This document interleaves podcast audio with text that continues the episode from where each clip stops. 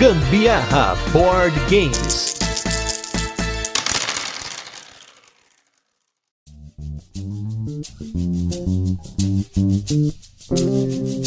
Recentemente da gravação desse episódio, eu estava assistindo a apresentação dos indicados ao Spiel, Kennerspiel e Kinderspiel des Jahres, e pela primeira vez estava vendo legendado, e uma das coisas que os apresentadores bateram muito na tecla foram em manuais. Manuais mais escritos, manuais não acessíveis, manuais complexos demais para que qualquer um pudesse pegar na mão e já aprender o jogo de cara. E é hoje é o assunto que nós vamos falar aqui, nós vamos falar sobre manuais. Eu sou Gustavo Lopes e esse é mais um turno de comentários, um programa no qual a gente fala sobre assuntos relacionados aos jogos de tabuleiro, com convidados sempre especiais e como sempre, sempre falo aqui, eu trago convidados, eu trago informação de quem tá na indústria, quem tá no ramo, criador de conteúdo e tudo mais. E para isso, do meu lado esquerdo, eu trouxe ele que é companheiro de criação de conteúdo, mas esse cara ele tá num outro patamar, porque ele consegue pegar o manual e transformar ele em vídeo que é assistido por milhares de pessoas que provavelmente têm dificuldade da interpretação do manual e aí passam pelo tintim por tintim que ele faz, mas não é só isso, porque ele também está envolvido em revisão, em tradução e muito mais. Estou com ele, o grande Romir do Romir Playhouse. Tudo bem, Romir? Opa, tudo ótimo. Obrigado pelo convite aí. E do meu lado direito, eu estou com ele que também já foi criador de conteúdo, criador de polêmicas, porém hoje ele é um cara que está reformado, trabalhando, escrevendo manual, traduzindo. Gente, ele faz de tudo um pouco, editor na MeepleBR. Estou com ele, Thiago Leite. Tudo bem, Thiago? E aí, pessoal? Tô bem. Então é hoje que a gente vai fazer o manual do manual, é isso? Olha aí. Opa!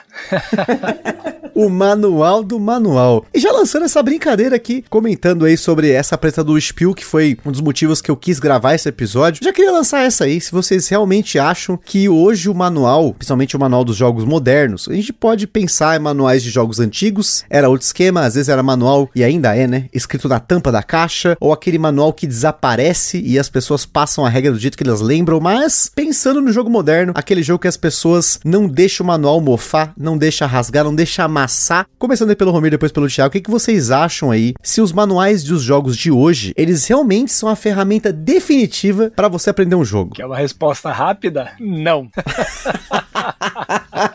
Aquele Na, justifique sua resposta. Na maioria né? dos casos, não. Você quer elaborar mais a resposta?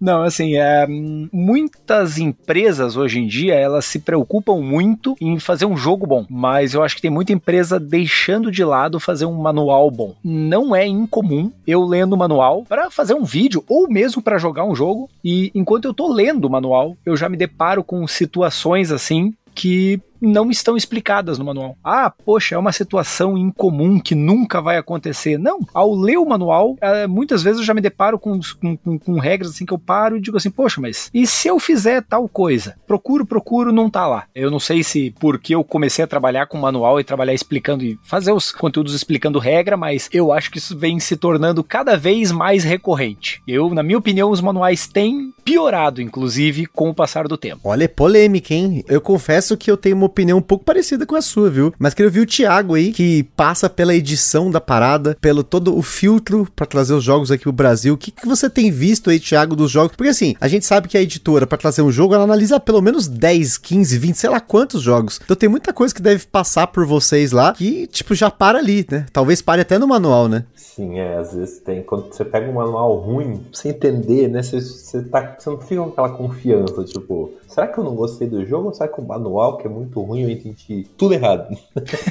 Mas assim, eu acho que o manual, ele, ele é o documento original, assim, né? Ele é o, é, é o santo graal, né? É, todo mundo teria que ir atrás dele, né? E ele é a base de, de tudo, né? De um vídeo, né? A gente sabe que, né, quando eu, fazia também vídeos de explicação, assim, às vezes você tinha que, é, às vezes o jogo era brasileiro, né? Você mandava mensagem pro autor né? Olha, como é que funciona isso, né? Eu não entendi direito. Ou às vezes tem editoras, né? Que às vezes você consegue falar com alguém lá, né? Olha, isso aqui não ficou muito claro tal. Mas o ideal seria não precisar, né? É, você lê e só com o manual você sabe jogar. Claro que tem outras ferramentas que facilitam, né? Tem aqueles aplicativos de, de explicação, tem os vídeos, né? Que são muito bons para você conhecer o jogo, né? E também pra você pegar a, a, nuance e tal, mas eu sempre achei que nada substitui um bom manual. O problema é encontrar esse bom manual, né? a dificuldade tá nisso, encontrar isso. hoje em dia um bom manual. É. Não, e você sabe que assim, eu acompanho muito o canal do Romir, muitos anos, né? E o crescimento do canal do Romir com certeza se deve a esse fato de que, para mim, hoje, o manual dificilmente, para muitos jogos, ele é a ferramenta definitiva para você aprender aquele jogo. Porque tem manuais que é uma dificuldade tão grande de interpretação que, assim, eu fico me questionando como que as pessoas estão jogando esses jogos, ou será que elas realmente estão jogando o jogo como ele deveria ser jogado, né? Da forma como o designer pensou, da forma como a editora editou. Será que faz realmente sentido? Porque a gente pega cada manual, assim, quem ouve o podcast sabe que no último ano eu joguei cerca de 200 jogos novos. E boa parte desses jogos eu fui o explicador. Então eu aprendi e expliquei. Muitos desses jogos eu precisei de um auxílio, seja um vídeo de explicação de regra, como o caso do vídeo do Romir, os vídeos do Nitrânia, às vezes jogos mais antigos, os vídeos do Davi Coelho, Watch It Played. Eu sempre utilizei ou um auxílio visual de um explicador ou eu procurei um vídeo que mostre que seja ali um overview, ou pelo menos só como o jogo funciona na mesa, uma primeira rodada para conseguir entender o que, que aquele manual queria dizer. E ainda assim cai em casos como o próprio Romir comentou. E o Thiago acrescentou de você olhar assim e falar, poxa, mas eu tenho uma coisa aqui que na hora que eu tô lendo o manual, mas será que eu consigo fazer isso? Mas eu acho que assim, Romir, isso é, é uma coisa bem legal de quem explica muito. Eu acho que a gente já começa a ler o manual pensando no que os jogadores vão tentar fazer de errado. Ou tentar quebrar no jogo, não sei. Não sei se você pensa assim, tipo, caramba, mas será que alguém vai tentar fazer isso? E, tipo, vai dar errado, eu não vou saber explicar isso, né? É, assim, principalmente quando eu tô estudando para fazer vídeo, realmente, eu, ao estudar o manual, eu tento realmente tentar chegar no limite das regras, né? Porque dependendo do limite das regras, você realmente chega em situações que, como eu te falei, frequentemente o manual não, não lida. E aí tem que ir atrás de autor, atrás de BGG, atrás de diversas fontes para tentar descobrir como fazer. Se é que a gente descobre. Tem vezes que a gente não consegue descobrir, né, como fazer. Mas uma coisa que você falou que me chamou a atenção é que assim, você, por exemplo, vai muito atrás de, de material visual, né? Isso vai de como você também gosta de aprender, né? Tem muita gente que não gosta de ler manual, porque acha ler manual muito chato, prefere assistir um vídeo, prefere assistir um, um gameplay, uhum. prefere aprender de formas diferentes. Isso não tô falando nem apenas só de jogo de tabuleiro, né? Na, na vida, tem muita gente que prefere aprender com alguém mostrando do que aprender lendo num livro, né? E isso eu acho que às vezes é um calcanhar de Aquiles de um manual. Mesmo um manual bom, tem gente que talvez não goste. Não, com certeza, né? Aí tem uma questão até pensando na base, não só do brasileiro, mas pensando no brasileiro em si, das habilidades que ele adquiriu ao longo da vida, mas também, às vezes, do aprendizado na escola. Quanta, ó, você que tá nos ouvindo aí, quantas pessoas você não conhece que tinha dificuldade naquela matéria de português, que eu nem sei se ainda é colocado isso nas escolas, porque às vezes parece que as pessoas não sabem nem ler e-mail, mas você tem aquela interpretação de texto. Quantas vezes você não é pego numa interpretação de texto de você ler o texto daquele jeito e na hora ali de explicar alguma coisa, você não consegue. Talvez porque, claro, existem N fatores, às vezes na escola você tá meio, né, quero ler esse texto aqui, não quero ler tal, mas o manual, a gente espera que você queira ler porque você quer jogar. Claro, se você, de novo, como o Romir comentou, pode ser que o manual não seja a sua melhor fonte de informação. Talvez você aprenda melhor de outras formas, e aí, claro, a gente tá pensando aí em diferentes habilidades, a gente fez até um episódio aqui sobre diferentes inteligências, mas será que pensando nisso, que a gente já tem essa dificuldade inerente da escola e até da interpretação de texto, que é algo que talvez as pessoas hoje não façam tanto quanto no passado, porque cada vez mais essas coisas são muito rápidas. É vídeos de 30 segundos, vídeos de um minuto. Raramente você vê uma pessoa pegando uma televisão, comprou TV nova, leu o manual. Ninguém lê. Eu já falei isso num cast de novo. Duvido que você que tá aqui nos ouvindo, a maioria de vocês, lê o manual do seu carro, né? Se você tem carro, é, lê o manual da sua televisão. Tem produto que nem tá vindo mais. Então, é, exato. Tipo, é um folheto e com e um endereço, assim. Com tipo, QR Code. Um, não faça isso para não explodir sua geladeira. Fora isso, se quiser mais detalhes. Tipo, você sabe configurar sua máquina de lavar direito, tá ligado? É muito difícil. Ué, tem dois modos, o ligado e o desligado, né? Você não precisa.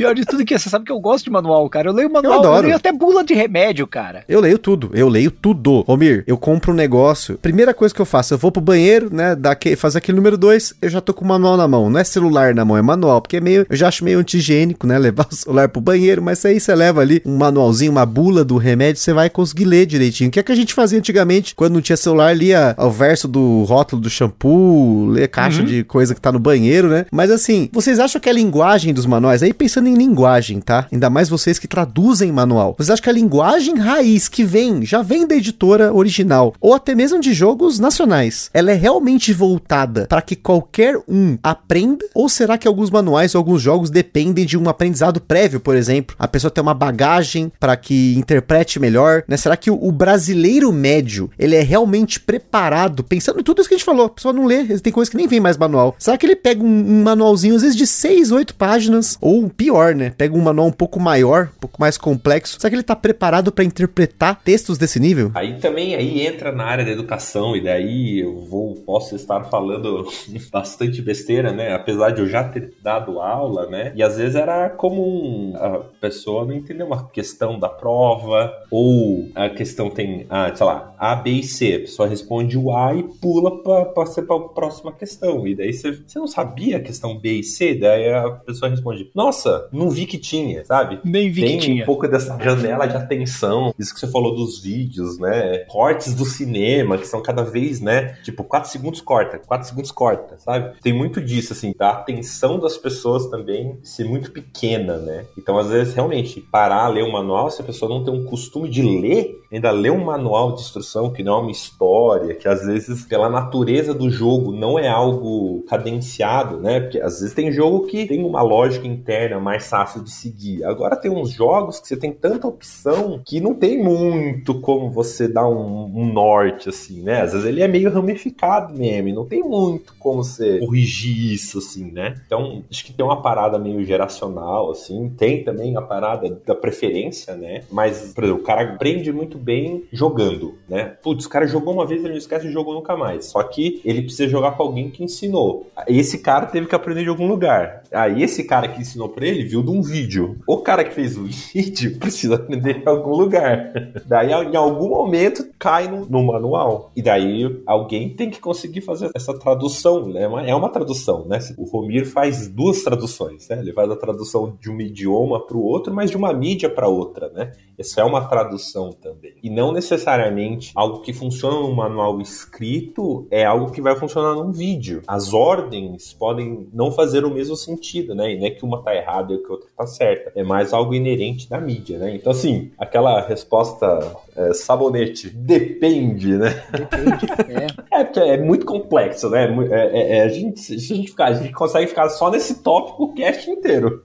Exatamente. Mas é verdade, assim, é, é, a gente sabe que tem muita empresa se preocupando em tentar fazer um manual que seja abrangente, mas assim, também não é incomum você pegar empresas que pegam e escrevem lá no manual, aqui em português, que você tem que pegar o tile e colocar no espaço. O que raios é um tile? O que, que é tile? Cara, se você já não joga, você não sabe. O cara caiu de paraquedas, O né? cara pegou e foi convidado com a- por um amigo pra ir no DOF e comprou um jogo. E tá escrito que ele tem que colocar o tile. Que diabos é isso? Ou, ah, isso é um jogo de vaza. Que é um jogo de vaza. Então, assim, tem bastante empresa que começou com robistas. Né? A maioria das empresas, eu acho que aqui no Brasil, começaram com robistas. Era gente que gostava muito e acabou tentando transformar o hobby num negócio. E aí elas estavam muito viciadas nisso, de fazer coisas para quem já estava no hobby, né? E muitas empresas hoje estão vendo que tem que fugir disso. Você tem que pegar e fazer coisas para o público que não conhece. É, e as empresas têm começado a se preocupar cada vez mais em tentar tornar não apenas os manuais, mas os jogos acessíveis para todo mundo. Até pela questão econômica da brincadeira, né? Você trabalhar dentro do hobby é uma coisa, você trabalhar fora do hobby é um público exponencialmente maior, né? E com uma experiência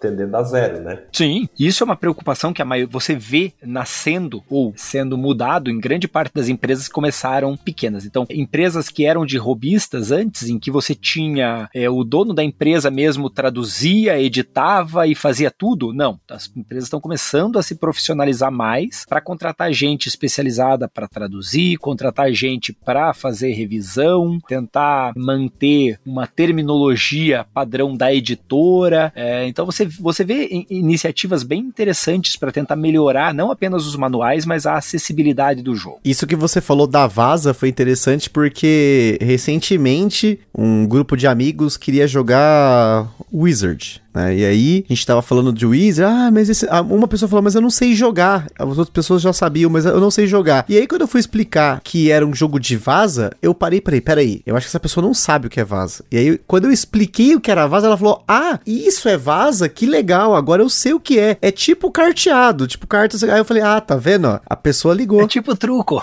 tipo truco, que seja, né? Tipo, você consegue associar, né? São termos, né? Que às vezes a gente vê em manual e nem todos os manuais se dão o trabalho de definir o que, uhum. que é uma vaza, o que, que é o alocar um trabalhador, porque eu já vi isso em manuais recentes, coisa que no passado eu não via. E eu até falei, ah, gente, é, a gente fala, né, nos casts sobre mecânicas tal, né, que a gente tá falando de mecânica, mas para as pessoas entenderem o que a, as outras pessoas do hobby falam, porque necessariamente nos manuais não tem tanto. Porém, eu tenho começado a ver mais nomes de mecânicas mais abrangentes, set collection, worker placement, aparecendo em manuais. Assim, ajuda, né? Eu já fui, já trabalhei em luderia, né? Daí era internamente, né? Quando eu tava nos monitores, né? Se eu falasse assim, esse é um jogo de vaza, que o diferencial é tal coisa. Já Pronto, era, né? eu, expliquei, eu expliquei um jogo em cinco minutos, coisa que eu levaria muito mais tempo, né? Só que daí, na hora de chegar na mesa, você não pode falar isso, né? Você pode até perguntar, vocês conhecem, sabe o que é vaza, né? Às vezes tem mesa que fala, sim, te deu o cara dar um exemplo, tipo truco, você, opa, beleza, esse cara manja. É, mas às vezes não, né? Então, assim, é uma ferramenta, né? Gente, esses nomes, né? Só que justamente isso, a Vaza é, é, um negócio muito característico, porque é um nome que é um, é um, é, é, é um ET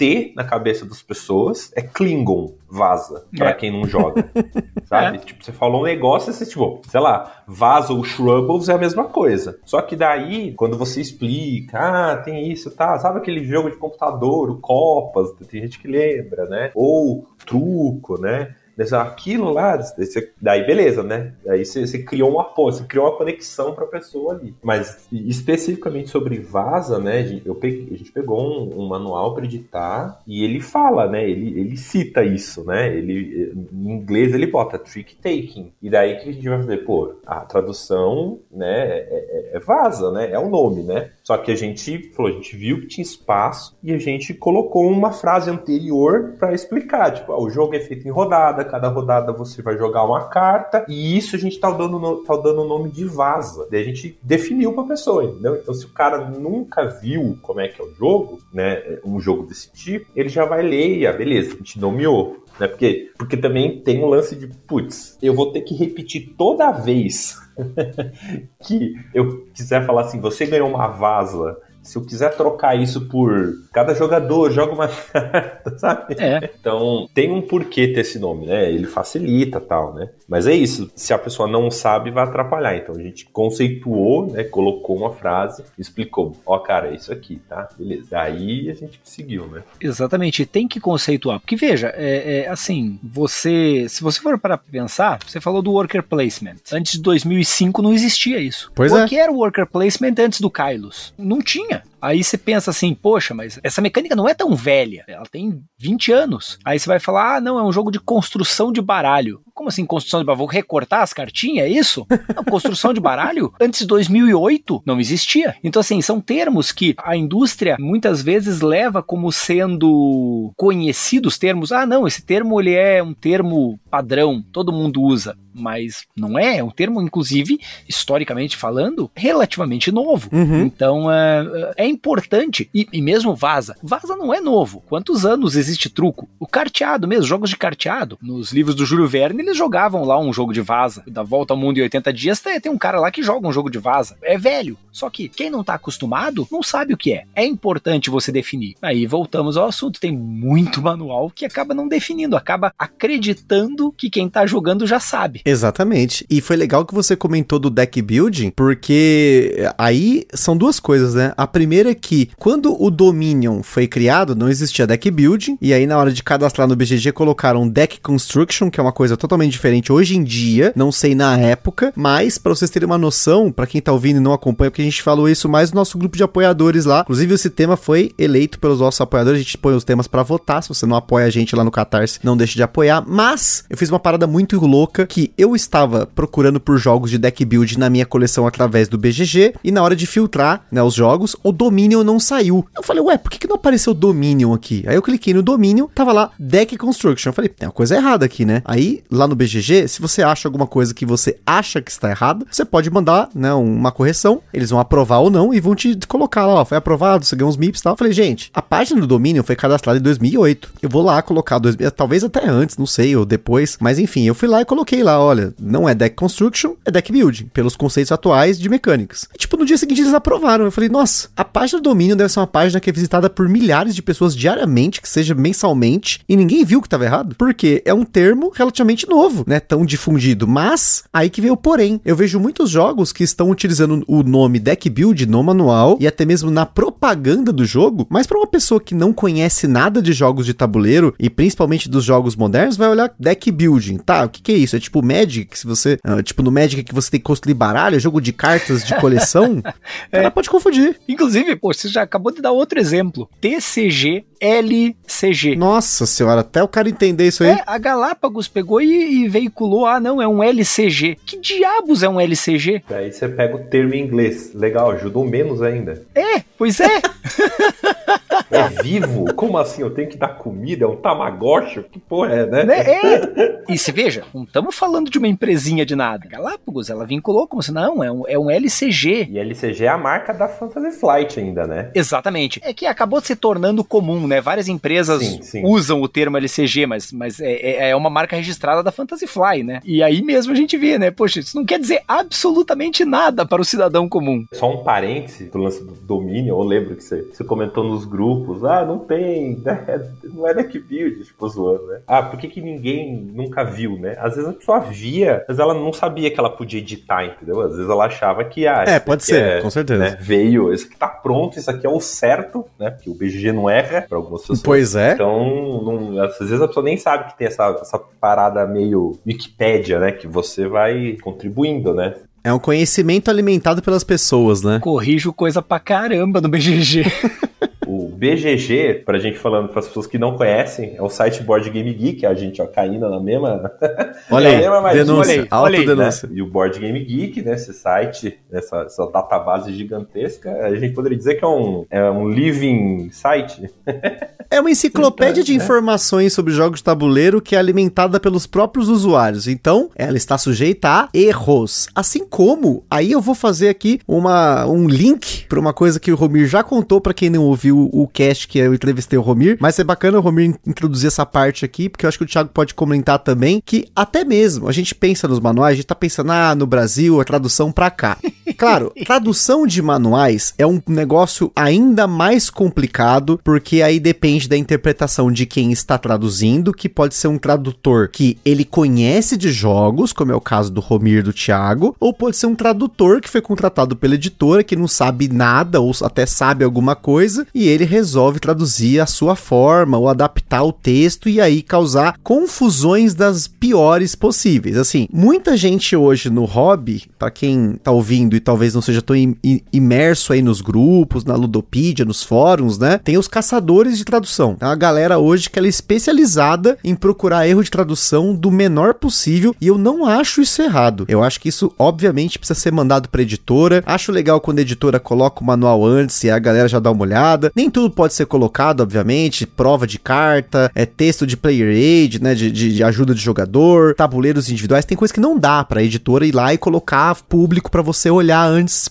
né, o jogo que você tá super empolgado, você acaba sendo um, um revisor extra, né, porque a, editora deveria ter revisores, né. Mas tem casos até que o problema na tradução não é nem em relação ao Brasil, tá? Eu vou comentar um caso e o Romir pode comentar mais outros que eu sei que ele sabe que a gente percebeu o que aconteceu. Um exemplo exemplo recente que uh, o pessoal tava jogando King Domino, né? Um jogo super simples no BGA e descobriu-se, né? Os alemães descobriram que existe uma regra que só existe no manual na edição alemã do jogo, que é uma regra que você não é obrigado a utilizar a peça que você comprou. Então, para quem não sabe como que domino funciona, tem o nosso cast, mas é um dominó que toda rodada você tem que pegar uma peça e colocar no seu reino, encaixando as laterais das peças. Se você não tem nenhuma, nenhuma forma de encaixar, você descarta essa peça. Isso geralmente é ruim. Porém, no manual alemão está escrito que você pode colocar a peça ou não. Não é exatamente assim a forma, né? Tá escrito em alemão, só traduzir para poder entender toda a discussão, mas isso dá uma mudança muito grande na regra que os alemães, ao descobrirem isso lá no, no BGA, ficaram assustados, mas o próprio autor do jogo, na época, comentou que não poderia mudar isso porque lá na Alemanha o jogo tinha sido colocado para premiação, maior premiação né, de jogos de tabuleiro do mundo, que é o Spiel des Jahres, e aí não pode mudar o manual porque senão meio que, entre aspas, desclassifica, porque aquele jogo foi interpretado daquele jeito na hora de ser colocado no prêmio, e aí, enfim, tem toda uma burocracia por trás disso. Mas é. olha só que interessante, gente. O jogo foi interpretado de uma editora francesa para uma editora alemã. A pessoa que traduziu ali colocou isso, um tipo, um pod no meio ali, e isso mudou totalmente a dinâmica do jogo. E o Romir tem casos muito loucos assim, né? Do King Domino é muito interessante, porque no original tá dev e no alemão foi traduzido como pod. Exato. E pronto. Isso mudou o jeito de você jogar. E ele ganhou o Spiel des Jahres em 2017 com a regra com pod. E com as pessoas jogando com pod. E dependendo de como você joga, realmente faz uma diferença brutal. Nossa, muito, Romir, muito. Você simplesmente pode comprar uma peça de alguém outro que não te serve para evitar que alguém outro faça ponto. E não encaixar, né? Porque e não, não encaixar, só pra jogar fora. Só pra e jogar fora. que você tá tendo obrigado a colocar, te ferra seu jogo às vezes, né? Sim, muitas vezes você tem que pegar uma peça que te serve simplesmente porque se você não pegar aquela e tentar ferrar o amiguinho, você que vai se ferrar, né? E aí você tornou o jogo muito mais agressivo na versão alemã. E como você falou, não é essa. A que eu mais gosto de citar é a do Onefurchten Adel. Como é que é o nome em português desse jogo? Citadel. Citadels. Citadels. Essa é ótima. Que o jogo, o Citadels, para quem não conhece, é um jogo do Bruno Faiducci. Eu acho que é um jogo, se não for o mais, é um dos mais conhecidos do Bruno Faiducci. E você tá construindo uma cidadela, né? Ele chegou a ganhar o prêmio à la carte na Alemanha, que é um prêmio só para jogos de carta, e ele foi indicado para o Spiel des Jahres também. E tinha uma regra completamente errada. Eu só não sei qual que é qual agora, eu nunca lembro. Eu sempre tenho que pegar o manual e ver com quem que eu tô jogando, para ver com qual regra que vão jogar, né? Mas a versão original do jogo, que foi a que o Bruno Faiducci vendeu para Fantasy Fly, da Fantasy Fly, foi usada em todos os países de língua inglesa, inclusive no Brasil. Ele segue uma regra e o Bruno Faiducci vendeu para Hans Gluck e a Hans Gluck fez a regra alemã e da regra alemã foi licenciado para toda a Europa. Então toda a Europa utiliza uma outra regra. E o que muda é justamente que numa delas você não pode ter construções iguais e na outra você pode. Eles esqueceram um não. Às vezes na hora de, de formatar, né, Romir? Porque no alemão o não vai no final da frase, é o nicht, né? Vai lá é, no fim, né? Exatamente. E foi esquecido. E isso muda drasticamente o jogo. Muda tão drasticamente que quando o Bruno Faiducci fez a expansão, que é o Dark City, se não, se não me engano chama-se Dark City a, a, em inglês, ele teve que fazer uma para a versão americana e uma para a versão alemã.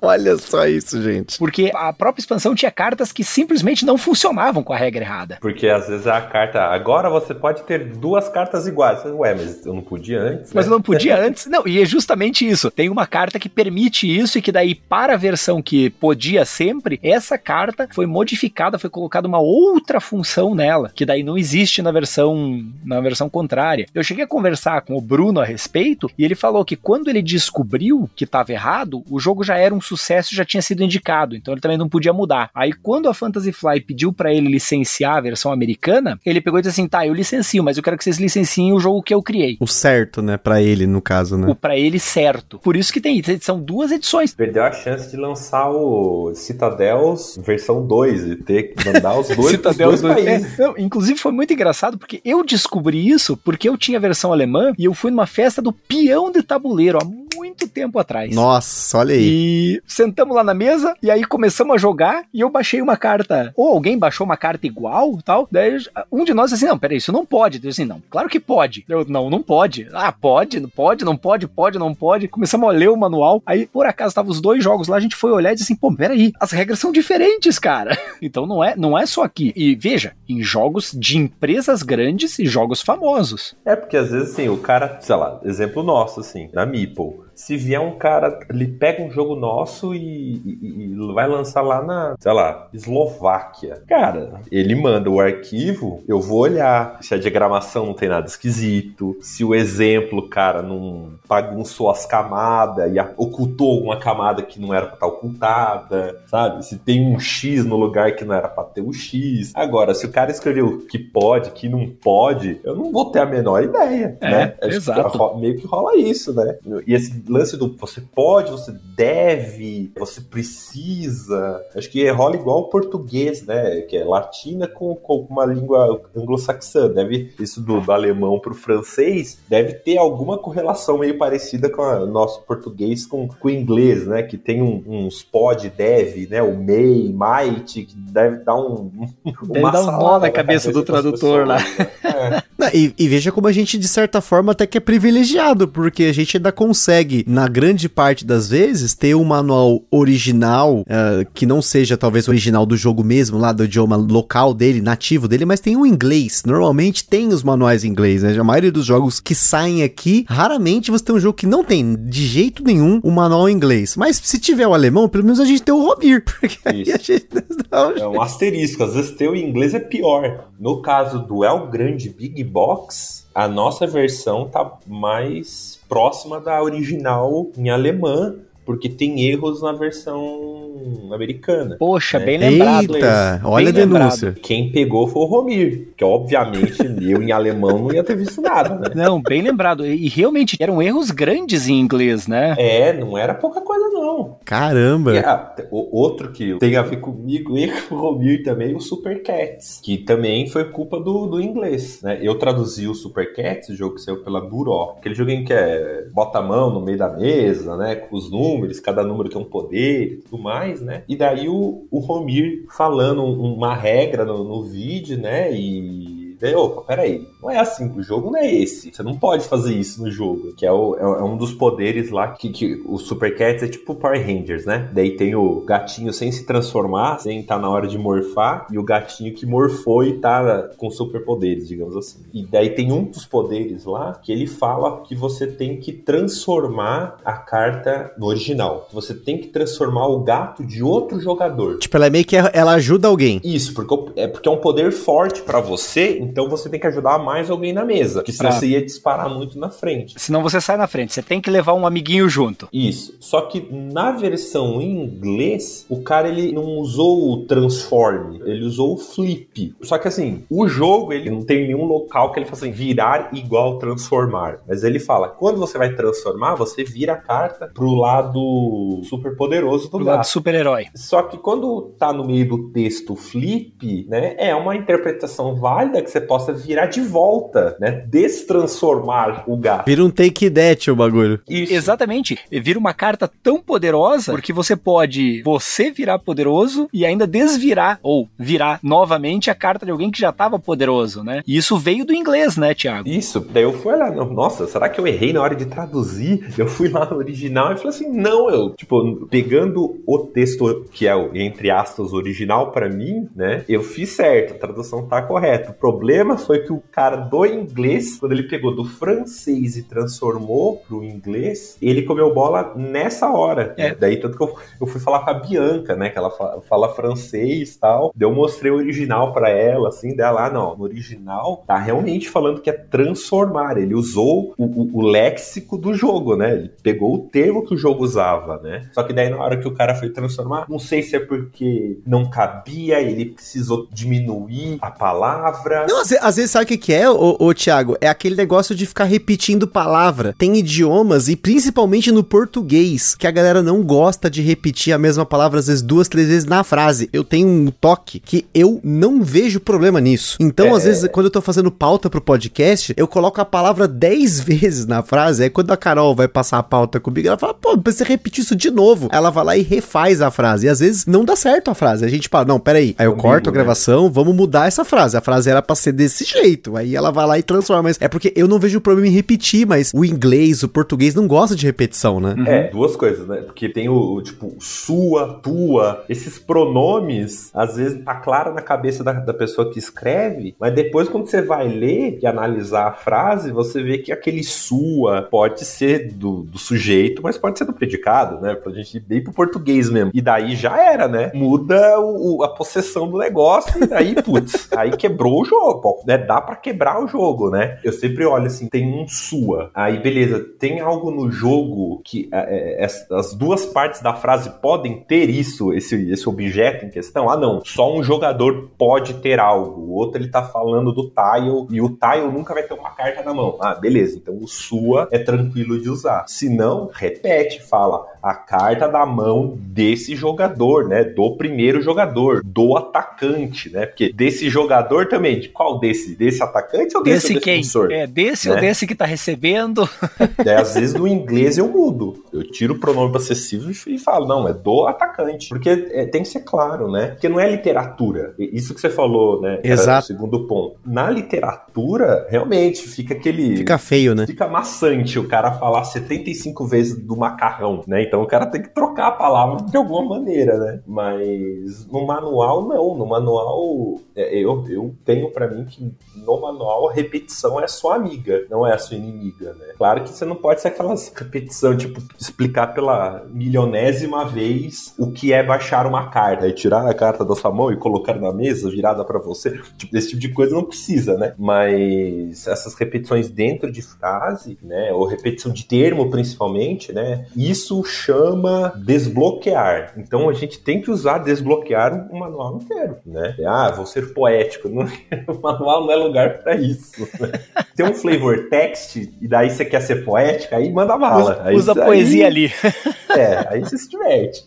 Não, e, e essa coisa da tradução, ela, ela é muito problemática também, óbvio, gente. A gente tá falando de traduções lá de fora, mas aqui no Brasil a gente teve muitos casos de tradução aí. Um caso que eu reclamei muito forte foi o caso do Nemesis, que é um jogo que eu gosto muito, meu top 2. E quando eu comecei a ler o jogo, eu aprendi pelo manual em português, joguei. E quando eu fui ler o manual em inglês, eu percebi que eu tava jogando outra coisa. Porque tinha vários pontos ali que, tipo assim, mudava completamente o jogo. Tem um ponto lá que eu comentei no cast, que quando eu tinha lá a contagem de autodestruição no manual em português original, que foi a primeira tradução, você bloqueava as cápsulas de. quando você ejeta ali, né? E, e, na verdade você desbloqueia quando tem isso. Então, assim, era um negócio que era, tipo, muito bruto. O jogo ficava muito difícil. E eu joguei a primeira vez solo assim, falei, caramba, né? Que negócio estranho, né? E aí eu tenho a tendência de desconfiar. Isso é uma coisa que eu tenho feito muito, que é desconfiar dos manuais. Assim, infelizmente, para quem traduz aí, olha, eu sei que tem bons tradutores no Brasil, mas tem maus tradutores, né? Tradutores ruins. Não vou tirar o mérito aí da galera, porque teve muito problema. E às vezes é- tem coisas que são mais termos, às vezes é um erro que não é o tradutor, às vezes na hora de passar pro arquivo, porque assim, muita gente não sabe, talvez que esteja ouvindo não saiba como funciona, mas o texto que o tradutor traduz tá num documento muitas vezes, que passa para alguém que vai formatar esse texto, para um diagramador que vai colocar num documento visual, que vai para uma gráfica, que às vezes pode dar uma cagada no PDF ali. Nossa, gente, pode dar problema em tantas etapas. Quantidade de, de lugar que pode dar problema, porque pra, pra Nossa. você ter uma ideia, o Thiago sabe, cara, ele recebe, por exemplo, de mim, e eu acredito que da maioria dos tradutores, recebe um arquivo de texto. Não é nem o Word que eu mando, eu mando em RTF.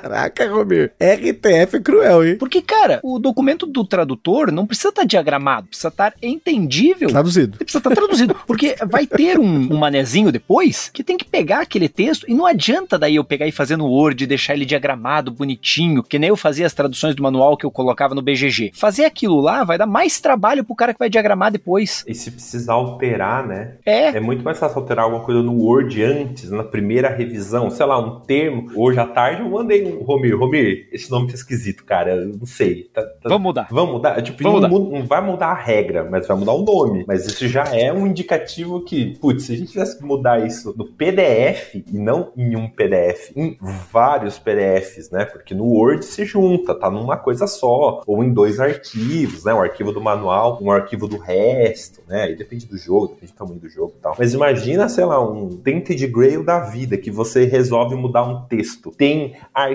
a dar com pau, né? tipo, se precisar mudar antes de diagramar, eu faço isso em 15 minutos. Se eu precisar fazer isso no, no, no PDF, eu demoro 3, 4 dias. E tem uma chance muito maior de eu errar. Então é, é, é muito mais fácil fazer assim. A gente pega e manda um arquivo limpo, vazio mesmo. Que daí ele lê com o arquivo original, provavelmente do lado, para ver como é que ficará, né? Já faz as primeiras mudanças lá. Aí depois vai para alguém diagramar, né, Thiago? Sim. Depois disso, a gente ainda faz uma revisão. E aí sim vai para daí depois ainda tem mais um- uma série de trabalhos e tal e vai para gráfica. E é impressionante que no caminho do e-mail entre o arquivo final e a gráfica vira e mexe aparece coisa que não deveria. É raro, mas acontece muito, né? É raro, mas É acontece raro, mas muito. acontece com frequência. E É. aí a gente vê uns negócios assim que até eu relevo. Vamos dar o exemplo da Galápagos. Você lembra da guerreira? Da guerreira, verdade. Eu acho que era guerreira. Faltou um R. Faltou um R. Eu não lembro que jogo que era. Acho que era no D&D, num dos D&D, mas então, tinha guerreira. Cara, faltou um R. Cara, de verdade. Mano, pode ter tanto lugar que o R se perdeu. Cara, releva. Ninguém vai morrer por causa disso. Exceto o português, talvez. E, Romir, tem casos às vezes que nem aconteceu do Arquinova, né? Que era um vazio com SZ ali. Com certeza um erro de digitação, né? o- Provavelmente meu. Provavelmente meu. Olha a Erro de digitação. Provavelmente fui Ah, eu que fiz o erro de digitação. O S e o Z estão bem pertinho, do ladinho do A. Cara, isso é a primeira coisa que eu faço quando eu vejo um erro de digitação. Eu olho no teclado. É de Pô, lei. cara, o, o P e o D é do lado, cara. E, e, assim, a gente tá falando, claro, de manuais traduzidos, mas mesmo manuais de jogos brasileiros, jogos nacionais, são produzidos aqui, também passam pela mesma coisa. Só não tem a tradução, obviamente. Talvez, como o Thiago falou, o cara mandou, ele pegou o manual do Brasil Imperial e mandou lá pra Coreia. Aí é outro nível. Quem vai ter que revisar isso é lá. Provavelmente não vai ter alguém na Mipo que vai conseguir olhar o manual em coreano pra poder interpretar se tá certo ou não. Então a gente não sabe se lá na Coreia estão jogando o jogo certo, até alguém ver um vídeo e tentar ver pelo vídeo os caras jogando. Mas enfim, isso aí é outra coisa. Mas mesmo os jogos brasileiros, eu sei que o Thiago escreve muito manual e tem essa preocupação na Glyptodon de conseguir criar um manual para que, novamente, a galera aqui do Brasil interprete, né? Porque a gente recentemente, alguns meses aí, tava conversando sobre o manual do Elétrica, que algumas pessoas tiveram dúvida com o manual e depois, quando eu li na minha revisão pessoal aqui, eu não vi praticamente nada ali que eu, eu pensando como revisor, porque assim, pra quem não sabe, talvez eu tenha falado em algum momento aqui no podcast, algum outro episódio, mas no meu trabalho regular, eu escrevo manuais, eu reviso manuais, e assim, manuais extremamente complexos, não é manual de jogo de tabuleiro, que, claro, manual de jogo de tabuleiro tem manuais super complexos, mas os manuais que a gente pega pra escrever de instrução de sistemas são manuais extremamente complexos e que mudam de versão pra versão, e enfim, é um negócio muito louco porque é um manual vivo, né? Todo mês tem mudança e o manual tem que acompanhar isso e a interpretação dele tem que estar clara e você mostrar que mudou alguma coisa também tem que estar claro, enfim. é- Existe no jogo de tabuleiro o conceito de living rules, são as regras vivas que mudam de versão pra versão de jogo, ou o manual é publicado, ele vai mudando com o tempo, mas isso é outra coisa, não é o caso dos que a gente tá falando aqui, a gente tá tentando simplificar isso, né? Mas mesmo pra jogos brasileiros tem essa preocupação também é muito forte e pode acontecer de alguma coisa que o designer colocou ali, que a editora tava, tá beleza, essa é a regra, na hora de copiar e colar um texto pode dar errado, né, Thiago? É, assim, o lance do vazio, né, que, que o Romir falou, às vezes foi coisa do diagramador, porque assim, quando o cara ele vai, ele pega o texto que tá revisado, blocado, né, beleza, isso aqui tem que entrar aqui. Às vezes ele seleciona, dá Ctrl C, Ctrl V, beleza. É, geralmente não pode não dar problema, né, é, pode dar, às vezes ele seleciona errado, come o final, come o começo, às vezes pode acontecer esse tipo de coisa, né. Ou às vezes ele acha que um pedaço era da página 5, mas na verdade era da 6, daí fica enfim, pode acontecer algumas coisas assim, né? Mas às vezes, quando são palavras ou frases muito pequenas, às vezes o cara olha e fala assim: ah, não, sei lá, eu não vou dar Ctrl C, Ctrl V. O cara tá lá, tipo, ele cansou, sabe? Ele tá o dia inteiro fazendo Ctrl C, Ctrl V, e às vezes ele olha e fala assim: beleza, aqui o, o space para virar espaço é, é de boa, eu consigo digitar, eu mudo na digitação, eu não preciso apagar tudo e colar um novo. Numa dessas, ele esbarra num. O, o C cedilha vira um L Sei lá, sabe? É. E às vezes pode acontecer isso que não, não tem a ver. Então o negócio tava traduzido, tava revisado e re-revisado. Chega na versão final e às vezes. É, às vezes surge erro. Daí você volta pro Word, tá certo. Daí você volta pro, pro original, tá certo. Mas no PDF que foi gerado disso, tem um bug extra ali. Tem, tem alguma coisa a mais ali, ou a menos, né? ou no lugar errado. Às vezes acontece, né? Ainda mais que às vezes tem programador que não joga, e às vezes o cara não percebe que, tipo, ah, por que que isso tá errado? Tipo, às vezes ele não, percebe, né? É a gente que tem que olhar e, revisar, né? A, a- a revisão não é só uma revisão gramatical, né? É uma revisão também textual. Às vezes a gente muda a palavra porque não cabe no texto. E, putz, isso só faz no diagramado. Daí às vezes é um negócio cabeludo que é ruim, é di- difícil lidar. Outro erro muito comum que acontece, que é super, super difícil de pegar, é quando a estrutura da língua, né, português e inglês, ela, ela muda, né? Então coisas que eram antes viram depois. Né? Igual você falou, no alemão o não vai pro final. O não tá do fim. É. Uhum. Então, às vezes, tem a, a frase, né? Tem um ícone junto. E o ícone faz parte desse do sujeito. E tem um verbo que tem um ícone também, sabe? Então tá os negócios andando meio que junto, assim, né? E daí, às vezes, o tradutor, ele coloca lá, sei lá, ah, mova dois ícone para o setor ícone. Daí na hora de traduzir, inverte. Só que daí na- quando inverte, o diagramador vai ler ícone e ícone. Daí ele vai olhar no original, ele tá, beleza. O primeiro tem uma espada e o outro tem uma casinha. Eu vou colar o texto, vou reescrever e vou deixar, vai encaixar e beleza. Só que daí, na hora que você vai traduzir, vai revisar, você tá olhando um monte de carta. Daí você lê o inglês e lê o, o- o em português, você fala, beleza, as palavras são todas certas, beleza, fechou, tá certo. Pode seguir, essa carta não tá errada. Mas na verdade o ícone inverteu e você não percebe, porque seu olho bateu, os ícones estão no mesmo lugar, mais ou menos, da frase, e sabe, daí depois, joga, às vezes jogando, você, nossa, era pra estar invertido. Era pra, sei lá, né? Ataque com o ícone de espada, tá? Ataque com o ícone de casa. Você, eita, como assim, né? Então, assim, tem coisas que vai além, né, do coitado do tradutor, que a gente geralmente mete o pau no tradutor, né? Coitado, ele, ele é o soldado, né? O meme do soldado, né? Não, e isso sem contar quando tem os erros no manual original, né? Isso, é. Quantas vezes já não pegou o manual original? E aí não é a tradução, não. O manual original, na língua original. O tem jeito erro. de escrever mesmo até, Não, né? não, o exemplo tá errado. O exemplo impossi- ele é impossível de ocorrer, por exemplo. Vivemos isso recentemente.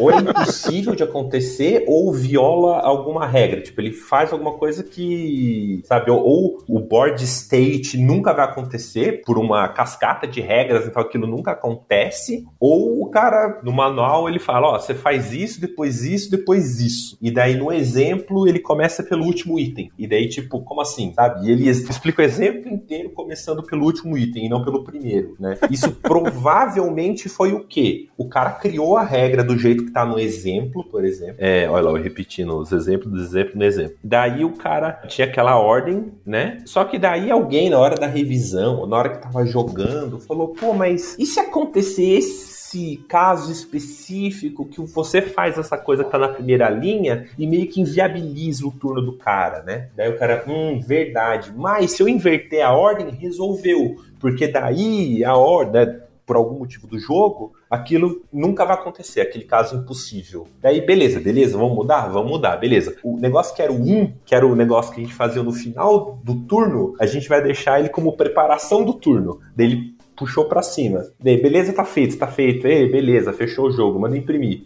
Daí ninguém lembrou de, peraí, tem um exemplo que a gente tava falando, explicando isso. E eu peguei um exemplo recente disso no Manual Nacional, de um jogo brasileiro. Por isso que foi legal que você falou, porque aconteceu exatamente isso. A regra estava escrita de uma forma e o exemplo de outra. Exatamente de- dessa forma que você falou, tipo, invertido o negócio. Vamos dar nome aos bois. Qual foi esse manual? Fiquei curioso. Podemos dar nome aos bois. Não, eu peguei o manual do Beaver Creek. E inclusive eu comentei no episódio do Beaver É, Creek. não, não aos bois, é o nome aos castores. É o nome aos castores, Não, né? Eu nome aos comentei. castores, olha aí. Inclusive no podcast a gente comentou que eu peguei algumas coisas do manual, né? Que eu, apesar de ser um jogo simples, eu como cracudo, a gente, eu aqui em casa e a Carol, a gente começou a causar no jogo. Então, eu mandei uma série de áudios pro autor do jogo, um abraço aí pro Eurico Cunha, e aí ele tirou as dúvidas e eu falei, olha, caberia você colocar isso no manual ou mesmo colocar depois um, tipo, um perguntas frequentes, porque é um manual que, tipo, tem meia dúzia de folhas, gente, e ainda assim gerou dúvida. Você também mandou um monte de áudio para ele? você também. Olha a denúncia. O meu vídeo de regras em breve sairá também, e cara, eu mandei muita pergunta para ele. Porque parece simples e talvez é, é aquilo é, é bem curioso, gente. Na cabeça às vezes do autor ou da pessoa que escreveu o manual, as coisas parecem lógicas no texto. Só que quando você vai colocar uma pessoa que não tem a mínima noção daquilo, ou às vezes ela tem uma noção de outros jogos, uma carga de experiência, e aí ela começa a interpretar, a coisa muda muito de figura. Por isso que assim, se você é, é, é, é autor de jogo aqui no Brasil, isso é uma coisa importante para você ouvir. Quando você está com o seu protótipo, por que, que é tão importante você colocar as pessoas para jogar o seu protótipo sem explicar o seu protótipo? Manda o um manual. Vários autores, como Moita e a Bianca, né? O abraço aí para eles, que a gente fez aí a revisão do Hokusai, né? O Elétrica que eu comentei. Eu não joguei o Elétrica, eu só interpretei o manual, né? Que eu, eu tava conversando com o Thiago falei, não, me dá o manual, eu quero revisar o manual. Tipo, eu fiz isso de boa. Eu queria ver, né, o, o, o manual e entender porque certas dúvidas da galera estavam acontecendo. Então, assim, manual é uma coisa que hoje, principalmente jogo nacional, eu preciso ler, porque chega o jogo pra gente, às vezes já não, saiu nada, não tem material, não tem vídeo. Então a gente tem que ler o manual, interpretar, aprender, ensinar e jogar, né? Porque o meu caso ainda tem isso, eu tenho que aprender, ensinar, às vezes mais de uma pessoa, não é só a Carol, que já tem uma carga, às vezes vai jogar pessoas que não tem uma carga tão experiente quanto ela, ou às vezes por conta dela ter essa experiência, ela quebra o jogo junto comigo, então aí a gente fica nessa, tipo, e agora, né? O que, que eu faço? tipo, não tem PGG para olhar, não tem Ludopedia com tópico pronto. A gente tem que ou tomar uma decisão e depois conversar com o autor, ou a gente para ali e é isso aí, como já aconteceu várias vezes. Mas não é só o manual do Beaver Creek, tá? O Beaver Creek eu acho que foi o mais recente, mas teve vários casos, né? Acho que ano passado a gente cobriu também bastante jogo nacional, então, principalmente jogos que eram protótipos, né? Então a gente acaba tendo que trocar uma ideia com o autor e isso gera mudanças no manual, né? O Airport Rush é um caso de um manual que eu revisei, o Hokusai é outro caso que eu revisei, né? Isso assim, não profissionalmente, fiz por parceria, porque hoje eu também reviso manuais profissionalmente em jogos de tabuleiro. Mas esses casos aí foi porque a gente já tava com o jogo na mão e teria que fazer o episódio. Para fazer o episódio eu tenho que escrever pauta e para escrever pauta tem que fazer sentido. então não tem jeito. É, e, e, eu acho que isso é bem bastante importante que você falou, né? Muita gente quando escreve o manual, o próprio autor escreve o manual. Eu acho isso péssimo. Primeiro que o jogo não vai para o autor, né? Exato. Assim, eu acho que é muito ruim o próprio autor escrever a versão final do manual. Trabalhar demais no, no manual do jogo, porque ele tem tudo na cabeça. Então ele sabe o que que acontece em todas as situações do jogo, ou pelo menos deveria saber o que acontece em todas as situações do jogo. Só que muitas vezes ele esquece de passar isso e o manual fica enviesado, o manual fica faltando informação. E eu vejo muito isso nesses manuais assim que o próprio autor escreveu. Tem geralmente muita informação faltando. Eu vou dar um exemplo recente aí, eu joguei o, o, o, o Vale dos Monstros, o 2 agora. E você tem alguns bônus na trilha de pontuação que ao passar em cima você ganha aquele bônus. E você vai ganhando pontos ao longo do jogo. No final da partida, você vai fazer mais um monte de ponto pelas coisas que você acumulou no jogo. E aí nós terminamos a partida e ainda tinha alguns bônus na trilha de pontuação. Esses bônus valem na pontuação final ou não? Se valem, em qual ordem que eu faço eles? Porque importava a ordem que eu fazia. Aí mandei mensagem, manda mensagem pro Macri, ô Macri. E aí? Dele não, os bônus não valem. Então assim, tá, e onde é que tá escrito isso no manual? Não tá. Em lugar nenhum do manual tá escrito que os bônus não valem na pontuação final. E fazia diferença. Não só fazia diferença, como valer ou não valer os bônus alterava quem ganhava o jogo. Só que tava tão óbvio para todo mundo que trabalhou no jogo que eles não viram a necessidade de colocar, porque para quem tava lá perto, olhando de perto as coisas, parecia óbvio, mas para quem pegou o negócio pela primeira vez não perguntou para ninguém, não é. Então é importante que assim, quem tá trabalhando no manual se afaste um pouco para poder ver onde é que estão os furos. É importante que tenha alguém que não esteja jogando, que faça isso que, por exemplo, você faz de pegar o manual, olhar e ver se faz sentido, porque muitas vezes falta isso. Até quem tá editando, às vezes, e isso já vi acontecer também, quem tá editando, poxa, não coube, deixa eu mudar as coisas, o Thiago falou, e corta coisas que são importantes para fazer o manual caber na quantidade de páginas. É, aí tem o orçamento, né? Uhum. São coisas que às vezes o tradutor, tipo, o tradutor tá escrevendo no, no Word, né? No, o Word não tem limite, né? Mas aí às vezes chega no. Tá mais em jogo nacional, né? Às vezes mudar, né? O número de páginas pode impactar no preço, né? E às vezes é, aí depende de coisas que eu nem. Eu não sou nem eu que mando, né?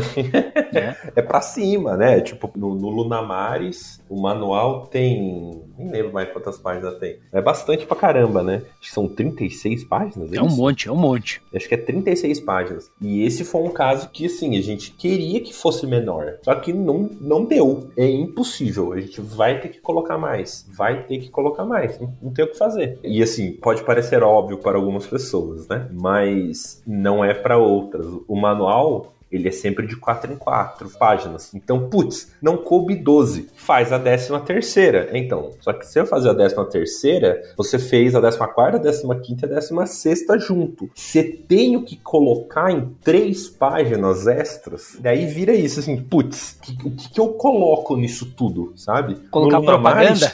é, propaganda, né? Tem uns jogos da Osprey que tem, tipo, uns, umas páginas, é uma página verde. e embaixo tem o crédito Beleza. Mas aí é uma página. Às vezes, quando você vai adicionar três, putz, no Lunamares a gente conseguiu aumentar o exemplo, sabe? Conseguiu, ah, não, vamos fazer então um negócio com carinha, vamos deixar esse quadro com uma borda maior, vamos aumentar o tamanho do, do exemplo, porque o jogo tinha muito exemplo, porque o jogo tinha muita coisa, né? Tinha muito ícone, tinha muito de tudo no jogo, né? Então foi, foi um desafio, mas pelo menos quando a gente ganhou mais quatro páginas, resolveu. É, agora tem jogo que, putz, tá faltando a meia página. Putz, se eu conseguir fazer essa meia página caber, vai ser tão bom. Só que é isso, né? Às vezes não dá. Às vezes a gente vai ter que ir para algum lugar. Aí é a criatividade da gente depois, né? Olhando lá para ver soluções gráficas, né? às vezes mais soluções gráficas do que uma solução textual, né? Propriamente dita, né? E, mas isso, isso que o Romero falou, ele acha muito ruim o autor escrever o manual. Também, lá na Glip a gente brinca que o autor não escreve manual. Ah, putz, mas o meu, meu PDF tá tão bonitinho, eu tô, tá tão bem estruturadinho, beleza, eu até consigo usar, eu até consigo usar isso como base, isso dá um norte, isso me ajuda a não esquecer alguma regra, né? No caso do Luna Mares, por exemplo, o, o manual que o Ricardo tinha feito estava maior do que o manual que a gente colocou para imprimir, que tinha tudo e mais um pouco, estava bem detalhado, tal. Mas é isso, assim, é, é uma linguagem que, que eu olhei e falei assim, putz, mas isso aqui tá, não tá, tá truncado, tá esquisito. Daí foi aí que eu decidi passar todos os módulos pro final, né? Que é tipo, é a, quando ele vai explicar os módulos, né? Uma sessão, meio que um anexo, né? O apêndice do manual, aquelas salinhas, né? Porque antes estava quebrado, né? Então antes ele começava a explicar o, o, fluxo do jogo e daí ele explicar coisa lá que, que, que acontece no final do turno muito longe da estrutura do turno, né? Então, às vezes, a pessoa perde a conexão. Não... Então, assim, tentei dar uma resumida, né? Eu falei, beleza, você faz isso, isso e isso. Daí agora, esse isso do meio vira um caminhão de coisas, né? Eu gostei bastante de trabalhar no, no Lamares, tanto teve alemão, um pessoal que, que elogiou manual lá fora. Então, assim, eu fiquei, fiquei bem satisfeito, né? Mas deu trabalho, né? E o Elétrica mesmo, que você comentou, né? Ele é um jogo que ele não, não é linear, né? Porque a ação, uma ação depende da outra, né? A, a, a, tem meio que duas ações principais, né? Inclusive foi isso, isso a gente discutiu, né, Tiago? Uhum. Sobre onde é que ia colocar o... A gente chegou a conversar sobre isso. Como é que é estruturar o manual, né? Porque ele não é linear. Daí o que eu fiz, né? Na, na, na Glip, né, a gente faz os testes cegos de manual, né? Quem não sabe o que é um teste cego de manual, né? né? O cara joga com olhos fechados. Não, a gente dá o um manual para alguém que nunca jogou. E esse nunca jogou é nunca jogou mesmo. Então até perguntei pro... Não sei se foi hoje, semana passada, eu perguntei pro Romir, Romir, você jogou Street Art quando ele chamava grafito? Ele falou, putz, eu já joguei uma vez. Tá, então você tá desclassificado. não vale. Eu já tenho uma noção. Por mais que o jogo tenha mudado, já é informação. Na hora uhum. da dúvida, ele vai lembrar dele tá, ter jogado com o Renan, o Renan ter falado alguma coisa e ele saca. E, e, isso é ruim. Eu não quero isso. Eu quero a experiência de alguém que nunca viu um jogo na vida. Isso Daí... porque tem as mudanças dos jogos, né? Porque o caso do Electron, uma discussão foi justamente por isso. Porque tinha uma galera que tinha jogado o protótipo do jogo e aí na hora de jogar a versão final do jogo, jogou com coisa que tava na memória, ao invés de ler o manual manual que tinha mudança, e era mudança muito importante. Fica a denúncia. Esses detalhes, eu já, já eu não sabia esses detalhes. Mas é, às vezes muda por causa de um balanço, ou porque, sei lá, por qual motivo, né? Sofre muitas modificações até sair, né? Sem contar as modificações da própria editora, né? O próprio Acrópolis, por exemplo, tem uma situação que eu perguntei no BGG. Chegou aqui em casa uma vez, eu fiz, tava jogando ele, o que a Paper Games anunciou, né? Joguei, cheguei numa situação maluca lá e perguntei no BGG, porque pô, não, não tava claro no manual. Aí o autor respondeu, eu disse assim, pô, beleza, o autor respondeu, show de bola, é isso. No dia seguinte a editora respondeu meu post com a resposta oposta. Foi, e pior de tudo é que uh, eventualmente vai sair o jogo, a gente vai falar do jogo, mas eu também, assim como o Romir, eu também revisei o manual do Acrópolis, e uma das coisas que a gente faz, o Romir faz muito bem, é, é olhar o BGG para ver o que que tá rolando, né? Tipo, principalmente jogos que já estão há muito tempo no mercado, ou talvez já tenha uma repercussão legal, é muito bom quando você tá revisando um jogo aqui pro Brasil, olhar essas coisas para tentar entender o que que já deu ruim lá fora. O diabo já deu problema. O que que já deu problema? O que que a galera já tá com dúvida? E tem umas paradas exatamente isso que o Romir comentou. O autor fala uma coisa, a editora fala outra, e a gente tem que assumir alguma coisa, né? Ah, inclusive me lembra de outra. Sabe qual que aconteceu isso? O Dwarfs do Bruet também tem uma situação assim, em que eu perguntei um negócio para ele, ele pegou e me explicou como é que era, e eu fiz o meu vídeo conforme ele me explicou. E quando eu publiquei meu vídeo, saiu um fórum no BGG em que a editora, que na época não era ainda da Bruet Games, ainda era Vesuvius, disse que não, que era o contrário, que eles tinham mudado a regra, não era daquele jeito que o autor tinha feito. Veja, gente, olha que coisa mais maluca. É por isso que, novamente, o autor não deve ser o cara que escreve manual, porque pode ser. Aí a gente tá pensando aqui e, e só devaneando, né? Um jogo passa por inúmeras, mas inúmeras modificações no seu processo de desenvolvimento. E ele sai de um jeito da mão do autor, ele vai para editor, ele vai para um developer, né? O game developer, o desenvolvedor do jogo, o editor, ele vai ser modificado, porque ele não é um filho, né? Que não tem como mexer. Isso é uma coisa que o Felbaus fala muitas vezes, tem cara que fica meio puto, assim, que o, o seu jogo não pode ser um filho para você. Ele tem que ser uma obra que está sendo lapidada a muitas mãos. Uhum. E no caso do jogo de tabuleiro, com certeza, os jogos que chegaram lá pro Thiago, eles foram modificados e muito bem modificados, porque tem muitas coisas que na cabeça do autor faz sentido, é legal, é bacana, mas a gente tá pensando num produto, a gente tá pensando em até nome às vezes do produto. Recentemente aí, o Tiles of the World mudou para World Wonders, né? Um jogo lá do Zé Mendes, que com certeza ele tava ali já falando do jogo do jeito e aí, poxa, viram aí uma oportunidade de colocar o jogo de uma forma mais ampla, até o nome do jogo muda. Então você não pode ter essa, esse apego, né? Mas falando de manual, o jogo na cabeça do autor às vezes pode estar tá não tão fresco, porque tem alguma regra, alguma coisinha que foi modificada e pela editora, ou até mesmo pelo próprio autor, e aí na hora de explicar o jogo, sem lembrar do próprio manual, porque às vezes deveria, né? Mas pode não ter lido a versão final do manual e tá lá uma coisa e a outra, né? Ou às vezes até casos que, aí é o exemplo nosso aqui, o exemplo do Hokusai, que até o Hokusai sair, a gente revisou quatro manuais diferentes, saiu uma versão, entre aspas, final desse manual pra gente que tava criando conteúdo antecipado, e quando o jogo saiu de verdade, ele foi modificado. Então o Hokusai que eu joguei para fazer o episódio não é o Hokusai que saiu no final. Tanto que a gente jogou o Hokusai que saiu no final e explicou, comentou, né, no podcast, nos destaques da semana, né, que tinha uma trilha lá que virou uma expansão, a quantidade lá de quadros que você precisava fazer diminuiu, o jogo ficou mais rápido. Então tem coisas que às vezes eu gostava mais no Hokusai antigo que no novo eu já gostei menos e a Carol gostou mais em um e no outro, enfim. É, olha só que louco, né? Um, um, jogo que a gente fez o review e não jogou uma vez só. Hokusai nós jogamos acho que cinco ou seis vezes. Jogamos em dois jogadores, jogamos em três jogadores, jogamos até num dia que ficou sem energia em casa, teve que colocar o celular em cima do, do lustre para poder jogar, porque a gente queria jogar daquele dia e tal, não sei o que. E ainda assim teve modificação. Então é complicado. Às vezes o pessoal culpa o criador de conteúdo. Ah, mas o, o, o vídeo tá errado a regra.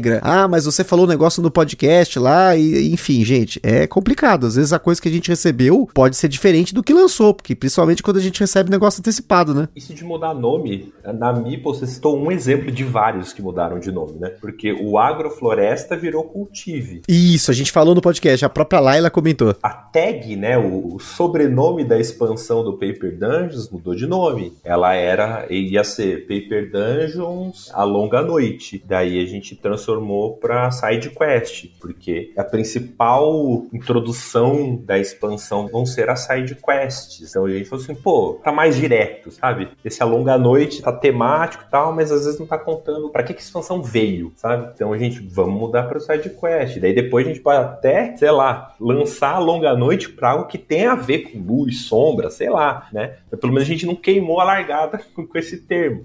Isso que você falou do, às vezes o, o autor não lembra. Como que autor não vai lembrar da regra do jogo dele? Cara, porque o que mais tem na cabeça do autor é regra e regra em constante alteração. Porque, putz, isso não funcionou, então deixa eu mudar. Ah, mas isso eu posso guardar para usar no outro jogo. Então o cara tem todas as ideias, são é a regra de, de Schrödinger, né? Elas estão existindo e não existindo na cabeça dele lá, é uma loucura. É interessantíssimo. Eu até entrevistei, acho que foi o Marco Teubner, esses tempos atrás, e ele justamente falou que um dos, uma das coisas que ele mais gosta de fazer é desenvolver um jogo até um determinado ponto, botar ele numa caixa e engavetar ele por dois ou três anos. Para daí, quando ele lê o manual que ele escreveu, ele já não lembra mais direito e ele começa a ver se vai fazer sentido ou não. Aqui não é sobre game design, mas a gaveta é muito importante. Deixar pendurada, pendurar no cabide de jogo, deixar uhum. ele tomando ar, é muito importante. e, e, tanto que agora nessa mini expansão, vou fazer um pequeno jabá, a mini expansão do Paper Dungeons, né, que tem o meu nome como autor, né, teve coisas que eu falei assim, bom, como que eu mudo? Eu preciso, eu quero mudar algumas coisas do jogo para fazer essa masmorra funcionar de um jeito diferente. Daí eu olhava assim, peraí, como é que funcionava isso mesmo? E eu escrevi o um manual. Daí eu ia pro Leandro, Leandro, como é que funciona isso dele? Não lembro. Daí a gente, ah, não, beleza, é assim, isso, é assim. Daí, tá, então agora eu consigo mudar o negócio, sabe? Não, inclusive esses dias atrás eu passei uma vergonha, cara. Puta vida, eu levei um jogo, um joguinho de dragão ali da, da, da Galápagos. Flamecraft? Flamecraft, isso mesmo. Levei, levei o Flamecraft para jogar, que o pessoal pegou e pediu. E aí eu digo assim: ah, sabe a regra? ah, sei, fiz o vídeo esses tempos atrás, agora há pouco fiz o vídeo. Cara, eu tenho que aprender, cara. Não, não, não tentar explicar jogo de cabeça e sempre olhar a maldita regra de novo, ou olhar o meu próprio vídeo. Cara, expliquei o jogo errado.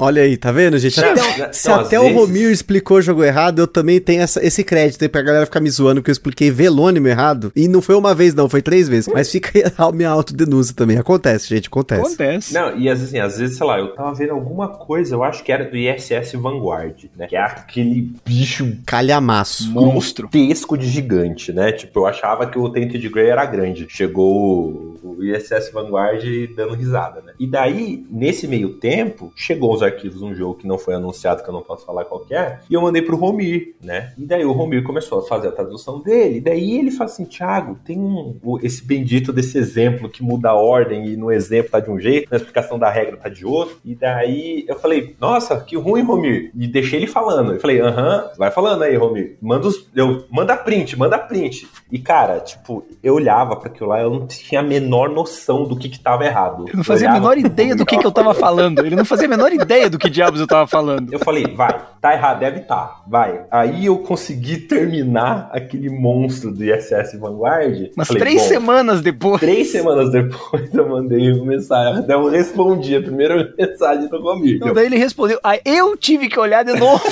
o manual pra entender o que diabos estava errado. Daí a gente alinhou, aí beleza, ok, agora a gente tá no mesmo pé. Então é isso também, né? Às vezes tá trabalhando em um monte de jogo e você satura, né? Então às vezes é bom também, né? É a gaveta do editor, né? Putz, eu tô revisando muito, olhando os arquivos desse jogo, deixa eu parar e ir para outro, né? Que daí dá aquela limpada, né? Porque satura, é normal, né? Você, você não começa, você chega uma hora que você não vê erro. Você não vê erro, você não vê erro. Ah, como não? Eu peguei de primeira, exato, pegar de primeira é muito mais fácil. Chega uma hora que você tá, você tá trabalhando tão junto de alguma coisa que você não vê o erro. Me dá aquela dor no coração, assim, eu me sinto muito mal quando eu digo, porra, mas eu vi essa carta e eu achei outro erro na maldita da mesma carta três linhas para cima tava errado um negócio que eu peguei e mudei e três linhas para baixo passou. É, acontece. Não, e, e, é complicado, gente, porque as pessoas pensam que é sempre um trabalho linear, mas ele não é linear, porque o, os manuais, ainda mais para quem tem uma carga de trabalho constante, são N manuais que são traduzidos e revisados, e eles têm N versões, porque uma única revisão muitas vezes não é suficiente. Pode ser que uma única revisão seja feita por conta de prazo, porque aí, infelizmente, o manual ele tá muitas vezes na ponta do negócio. Ele é a última coisa que vai sair. Isso pensando, por exemplo, em jogo nacional. O jogo foi feito, desenvolvido, sei o que, sei o que. O manual é o final. Ele tem que bater o martelo, ele tem que selar o jogo. E às vezes o jogo já tá para ser colocado para impressão, tem coisas de prazo, tem questões de janela de impressão de cada gráfica. Às vezes tem o contrato de licenciamento com o autor. Exato. Tá na ponta, gente. Infelizmente ele tá na ponta. E aí, até vem aí um questionamento que eu queria deixar no ar para vocês aí também. A gente pode até refletir sobre isso, mas é uma coisa que eu sei que pouquíssimos jogos fazem, que assim, será que os manuais, eles poderiam ter um elemento mais lúdico, né? Uma nova forma de abordar o jogo, ou ser inclusive parte do jogo como algo lúdico? Por que comento isso? Porque num episódio passado que a gente falou aí sobre o, o fator social da cultura dos jogos de tabuleiro, né? A gente tava falando sobre manuais e sobre o manual ser algo procedural, né? Enquanto o jogo, ele é toda uma experiência encantadora, muitos jogos têm temas super imersivos e miniaturas e produção e arte, não sei o que. O manual, ele é um conjunto de regras que ele é procedural, ele tem índice, ele tem quantidade de componentes, ele tem introdução, ele tem o fluxo do jogo, ele tem alguns exemplos, como ganha, o que, que pontua, mas muitas vezes, ou na maioria, 99%, porque dos manuais que eu li, pouquíssimos fazem algo diferente, eles não são lúdicos, eles não são, não são uma experiência. Quando você pega o manual, é uma experiência procedural, é uma experiência mecânica que você vai ter que interpretar ali. Diferente de alguns manuais, tem algumas coisas que saem aí, os manuais do Vlada, como eu também comentei no outro episódio, né? Tipo Galaxy Trucker. Ele faz uma mescla entre humor e explicação de regra. Ele tenta te puxar pro mundinho, brincando com você, colocando situações e zoando a própria regra do jogo. Então, gente, o, manual do Galaxy Trucker, talvez eu, eu goste muito do Galaxy Trucker por causa do manual dele. Porque foi uma experiência tão louca ler aquele manual que eu falei, gente, que manual da hora. E às vezes não precisa nem ser tanto assim, mas só de você ter um, um jogo, por exemplo, Wingspan, que tem aquele é, Swift Start, né? Que é uma folhinha ali que ele tenta te colocar para jogar dando um exemplo, né? É quase como um gameplay simulado, né? Ele, em vez de você ter que assistir o gameplay, ele faz você fazer o gameplay na mesa, né? Então o que, que vocês acham? Será que daria? Tem espaço, claro, em orçamento eu sei que dificilmente tem, mas você acha que as experiências seriam mais interessantes para pessoas que principalmente estão fora, né, desse nicho de aprender explicar, aprender explicar, ter uma experiência mais legal com algo mais lúdico? Então, a gente volta lá no que eu falei lá no início, sabe? Independente da parte da tradução, que é um agravante a mais, né? Isso geralmente, ou na maioria dos casos, implicaria em você ter, como no Wingspan, dois manuais ou duas formas de explicar. O Root tem isso. O Root tem lá o manual do Aprenda a Jogar, né? E o manual de regras, ou a lei, que é o manual de verdade. E o base tem o passo a passo ainda. E o base tem o passo a passo ainda, que é, é exatamente isso, que é um exemplo das primeiras duas rodadas do jogo. Mas o problema está justamente em que a maioria das empresas está com dificuldade de fazer um manual. Você quer que elas façam três? É, assim, usar o Vlada, né? O, o Dungeon Lord, o Dungeon Pets, o, o é. Galaxy Trucker. Tipo, é muito difícil fazer. É, é, assim, todo mundo acha que sabe fazer isso. Mas, mas isso não é sabe. muito difícil fazer. O quanto de, de, de manual que você vê e, tipo, era para ser um negócio lúdico, virou um negócio sofrível. Porque é tipo, é, é tipo o stand-up do cara que não tem graça, saca? E daí você está tipo, e tá lá só pra, tipo, vai acabar quando, sabe? É difícil. Eu adoraria. Eu nunca me arrisquei a fazer isso, né? Mesmo porque os manuais que eu trabalhei, nenhum é super engraçado. Talvez um jogo meu que eu esteja fazendo agora, mas eu tenho muito receio, sabe? Eu acho mais fácil ter umas piadinhas por fora, ou fazer a piada na figura, no desenho, talvez, sabe? Não, mas, ô, ô Thiago, talvez nem pensando só em piada, porque assim, é claro, do Vlad tem muito humor, né? Uhum. Ele utiliza do humor para quebrar o gelo. Mas até pensando no manual como uma parte do jogo em si, ele não ser essa coisa descolada que você tem de um lado uma experiência e do outro lado um manual de regra, que é aquilo que ninguém quer ler. Ele Sim. não é tipo uma história em quadrinhos, ele não é uma sequência de imagens que tentam te colocar no universo. Eu tô, assim, viajando, porque foi uma coisa que a gente levantou nesse outro episódio que eu fiquei pensando, né? Tipo, tá, claro, nem todo jogo você vai conseguir fazer isso, mas talvez tenha formas de você fazer diferente, sei lá, pegar um carteado. Será que você não consegue começar o manual mostrando umas imagens? Eu não sei, eu tô brisando aqui mais pelo pensamento mesmo. Talvez, talvez, né? É, é, eu acho que daria. É, a gente citou, né, o cultivo e tal. A Laila, ela tava com uma ideia que é meio que o texto que tem na caixa do jogo. Você é um agricultor que abandonou Então, tipo, ele tem um, né, é, é, é, é um jogo que você poderia ignorar e falar assim, ah, beleza, eu tô plantando e dane-se, né? Não, mas ela quis dar a história e, tipo, e, e, tem tudo a ver com o jogo, porque daí você entende por que, uma coisa conecta na outra, porque que tem os ícones que batem um do lado do outro e tudo mais, né? E, e ela queria, ela perguntou, será que a gente não consegue fazer isso não só pra caixa, mas pro manual todo? A gente tentou. O problema é que daí o manual tava ficando gigante, ele tava crescendo demais, sabe? Tava é. legal para uma primeira leitura, esse outro porém. Quando o cara lê a primeira vez, ele vai achar, pô, que da hora. Isso aqui me levou pra uma jornada que eu não tava esperando e me fez aprender o jogo muito bom. Segunda vez que o cara vai jogar, será que ele quer passar pela essa mesma jornada? Será que ele não quer só saber quantas cartas que ele compra no começo do jogo? Tipo, cadê as coisas que eu quero achar, né? Isso não é um, algo que eu tenha a resposta, né? Isso é. eu sempre penso, sabe? No caso do Lunamares, a gente achou que seria o, o melhor, né? Fazer aqueles parecendo coisa de. Eu, eu, eu, lembro que eu usei a referência do Minority Report, né? Sobe os quadrinhos lá e o cara vê a tela tal, daí ele fecha e ele continua vendo as outras coisas. E daí, beleza, ele tem um exemplo, o exemplo tá bem destacado. Se o cara não tá interessado no exemplo, ele pula, porque ele sabe que aquilo lá é usado para exemplo. Tem um. Ah, o cara quer saber por que diabos que o Ricardo no Lunamares usou agrião. Vai ter um bloco, tem um quadradinho. Você sabia? E é isso, assim, é, ele fala, explica tal. Mas não é algo, é algo que você não quiser numa segunda, terceira vez ler, você ignora. Pula. Então, é difícil. O Castles of Burgundy, que o Romir traduziu, o da Grow, que é aquele formato da Leia, que eu acho Puta, super eu adoro legal, aquele formato, assim. eu adoro aquele formato. É, pra ele manual, a, pra mim, é o melhor. Né? Ele tem aquela explicação, ele fala o que, que você tem que fazer, e daí depois um. Quer um lembrete, cara? É isso, ó, tum, tum, tum, sabe? Isso é muito bom, sabe? Então, assim, e daí eu, voltando na brincadeira lá que eu falei, ah, a primeira coisa que eu falei, existe o manual do manual, né? Não, né? Cada jogo vai exigir uma coisa diferente diferente. A Fantasy Flight tá lá com aquela proposta de ter um, um manual meio que simples e daí ter o. Ah, agora aqui estão todas as outras regras, né? É, eu não necessariamente gosto, mas eu entendo também o que eles fazem. A própria Leather, né? É meio, é meio confuso aquele lance das, das leis e do aprenda a jogar, né? É, é, é o Wolf usa né, esse mesmo esquema, assim. Eu não sei, sabe? Eu, eu ainda não cheguei a uma conclusão do que, que é o melhor, assim, sabe? Eu, eu, eu chego à conclusão que é o melhor para aquele jogo, para aquele momento, para aquele orçamento, no caso dos jogos da Meeple, né? Da Glee. Então é isso, assim. A gente tá, tá trabalhando um jogo agora que também tem um novo desafio, né? Não é porque, putz, eu escrevi, né? Eu escrevi um manual e ele, a galera gostou, curtiu, quer dizer que agora qualquer manual você. Não, né? que vai depender de, de, inúmeros fatores, né? E é isso, eu sempre dependo do, do pessoal do, do teste cego, né? Esse pessoal me ajuda muito, né? Às vezes tem umas regras, é isso, aquelas regras bobas que você não, claramente, ninguém vai pensar nisso, ninguém vai ter dúvida. Tem, vai, vai ter, sabe? E você não consegue prever na hora do teste cego, né? O da elétrica, por exemplo, a gente fez teste A e B, né?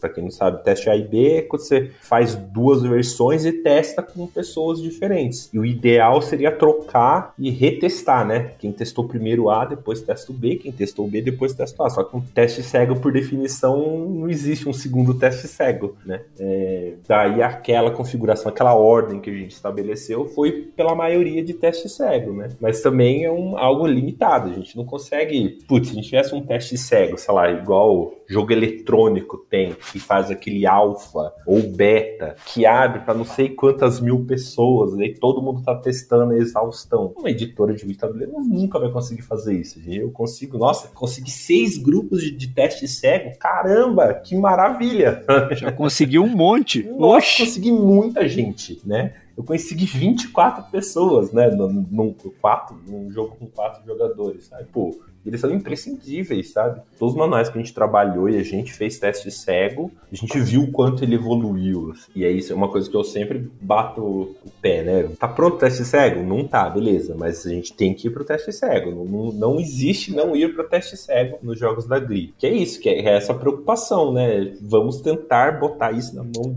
maior número de pessoas que a gente conseguir, para que isso fique mais claro para o maior número de pessoas, né? É. A gente vai acertar sempre? Não, né? Mas a gente está tentando e aprendendo com processos aí, né? É, você sabe que você falou de manual diferente? Eu peguei e lembrei de uma coisa. Não sei se você já jogou algum jogo da série Fast Forward do Freeze. Eu não joguei. Eu joguei o Fear. É, então, muita gente critica que os jogos não são lá muito bons, mas não é esse o ponto. É, justamente eu gosto muito do Friedemann Friese porque ele experimenta muito. Ele é, ele é um autor que, na minha opinião, é um dos grandes experimentadores do, do, do, do, mundo atualmente dos jogos de tabuleiro. Os jogos podem não ser excepcionais, mas eles fazem uma coisa que é excepcional. Ele pegou e ele viu que ele disse assim, cara, pra que, que precisa de manual de instrução? Eu vou fazer um jogo que não precisa de manual de instrução. E, cara, o jogo não precisa de manual de instrução. Você abre a caixa e sai jogando. É ou não é? O Thiago já jogou, é assim o jogo. É, no Brasil, acho que só foi publicado um a, eu acho que a Conclave, eu acho que publicou apenas um deles, se não me engano, mas é uma experiência interessantíssima que eu recomendo quem puder testar o joguinho, porque é, é impressionante o que o cara conseguiu fazer, sem manual. E na contramão disso, ele fez um jogo que é o 504, que tem um manual modular, que é uma coisa que eu nunca tinha visto até então. Que, aliás, eu acho, é, é outra coisa que eu acho excepcional, ele conseguir fazer um jogo que, obviamente, ele não pôde testar, é humanamente impossível ele ter testado aqui. Ele não testou todos os cenários, com certeza. É, é, é, impossível, é impossível. Não, não tem como dizer que ele testou. Mas ele conseguiu fazer um jogo que pode não ter nenhum jogo excepcional lá no meio, mas não tem nenhum jogo quebrado. Até hoje, e olha que eu olho os fóruns do 504 regularmente, eu não vi nenhum cenário que alguém falou, pô, esse cenário não funciona. E é muito é... louco, gente. Eu, eu tenho esse jogo, a experiência é maluca, assim. Eu peguei esse jogo especificamente por conta dessa experiência maluca que é você ter um jogo que a regra você vai aprender na hora, porque não tem como você saber qual vai ser a regra. Você vai, às vezes, você vai folhear o jogo ali, tem umas ideias básicas de cada um dos módulos, mas na hora que você sorteia tudo junto, vira um jogo novo novo. É só para quem não sabe o que diabos é 504, ele é um jogo que o nome dele se chama 504 porque ele supostamente tem 504 possibilidades de jogar diferentes. Ele pegou sete mecanismos, se não me engano, sete? Nem lembro agora quantos são. Eu sei se são sete ou nove, mas são três blocos, né? Acho que são nove, acho que são nove. Nove mecanismos básicos, os quais você mistura da forma que você quiser e cada mistura dá um jogo novo. Doideira. É impressionante, é uma, uma é bem isso, é uma experiência lúdica, né? Uma experiência é, fora da casinha. Ninguém, ninguém, ninguém vai tirar uma combinação e virar um jogo favorito da pessoa. Mas o, a ideia é. Nossa, pra quem é autor de jogo, é uma ideia, pô, fenomenal, né? Nossa, é, é, é completamente fora da casinha. E, e, isso eu acho fantástico, assim, vou, vou dizer, é um dos meus autores preferidos por causa disso. Ele experimenta muito, consequentemente erra bastante, porque, né, tipo, se você tá experimentando bastante, você vai encontrar é, 9.999 formas de não fazer a lâmpada, né? E uma só de fazer. Então ele erra bastante, mas justamente é, como ele experimenta bastante, ele testa e ele traz coisas assim, nossa, bizarramente novas. E aí, voltando a falar dos manuais, mas esse do manual é, é, é, justamente genial. É um jogo que ele, justamente, ele pensou, pô, vamos fazer um jogo que não precisa do manual. E fez. E funciona. Não só fez um, como ele gostou da ideia e eu acho que a série Fast Forward lá fora, acho que ela tem cinco jogos, se não me engano, diferentes. E o, o Fable Fruit é meio um fast forward também, né? Sim, o Fable Fruit ele é, ele é um fast forward levado ao extremo, porque ele tem componentes do fast forward, você aprende, basicamente o manual dele tem duas pagininhas pequenininhas e você vai aprendendo à medida, à medida que as regras vão aparecendo no jogo. É um Legacy Fast Forward. Você não precisa rasgar nem nada. Que foi outra coisa que de volta, né? Ele pegou e disse assim: puta, não gosto do Legacy porque eu destruo o jogo. Então ele criou o que ele chamou de Fabled, que é um jogo Legacy resetável a hora que você quiser e que você pode inclusive fazer duas ou três campanhas simultaneamente com a mesma caixa. Ou seja, o cara é maluco, né? É, o cara é. tá pensando em outro, ele tá em outro nível de abstração, enquanto a gente aqui tá pensando só em manual. Ele já tá pensando em como sabe, tipo, é um cara louco, gente. O, e não é só louco é, nessa, na parte de jogo. Se vocês verem o cara, ele é muito maluco. Um dá dia. Pra, dá, você... dá, pra fazer, dá pra fazer um podcast só sobre ele, inclusive. Né? Eu lembrei de um ponto que não tem nada a ver com o Freeze, mas tem, você falou, ah, será que a gente não sabe ler o manual tal? Eu não sei se isso é, é de brasileiro ou é do português da língua, mas eu lembro assim que desde o começo que eu comecei, comecei a entrar no hobby, via pessoas falando de comunidades, grupos no Facebook ou grupos de e-mail, assim, vira e mexe, sempre vinha alguém e falava, é, ele tinha uma interpretação completamente fora da casinha por, sei lá, como assim, sabe? Mas era, era do tipo, mas o manual não fala que eu não posso. Puta, o manual não fala que eu não posso. Ah, não, já é. O manual fala que eu não posso. Puta que pariu, gente. Me desculpa. Mas é, aconteceu uma muito recente aí com o Airport Rush, bem nesse nível, assim, tipo, enfim, é, é complicado até comentar. Eu não sei se é malandragem da pessoa, que a pessoa quer, tipo, não, eu não vou arredar o pé e eu vou insistir para conseguir fazer isso para ter alguma vantagem. Eu não sei se sabe, mas é recorrente, assim. Isso tem, é o famoso eu vou sair voando no, no Zombicide, porque o manual fala. Não, o manual em nenhum momento fala que eu não posso sair voando. É a regra de Schrödinger. Que é o lance do o seu manual, um manual técnico, ele dá a instrução passo a passo. Você faz isso, isso, isso, isso. No jogo é, você pode fazer isso. Se você fizer isso, você tem que olhar isso, porque daí você talvez possa fazer aquela outra coisa. Daí ferra, entendeu? esses se, é, se, isso, se aquilo, se isso, aquilo, aí é um prato cheio. Precisa de advogado de regra tentar torcer a regra a seu favor. tentar torcer o pepino até ele parecer um tomate.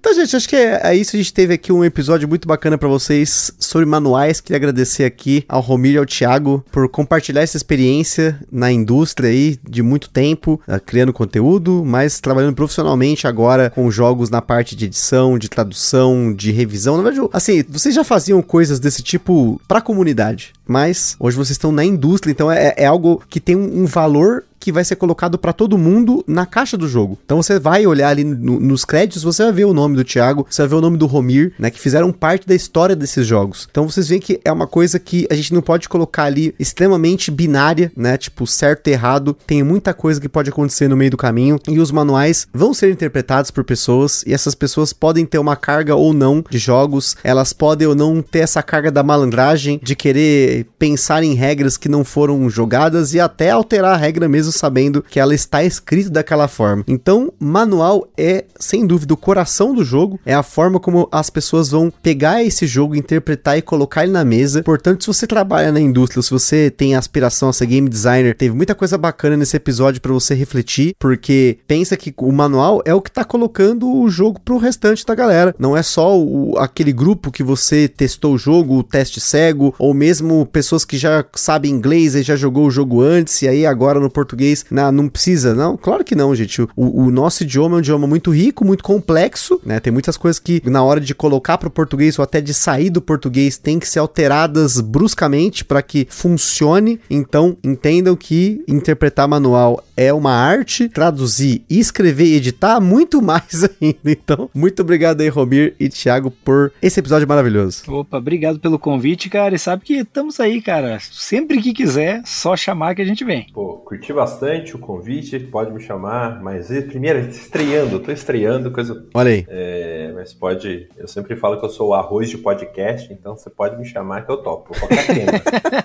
eu sou o Freeze, não tem ideia. Não, brincadeira. não tem ideia do que vai ser a pauta. Não tem problema, eu falo as besteiras, mas vocês têm alguém para xingar, pelo menos.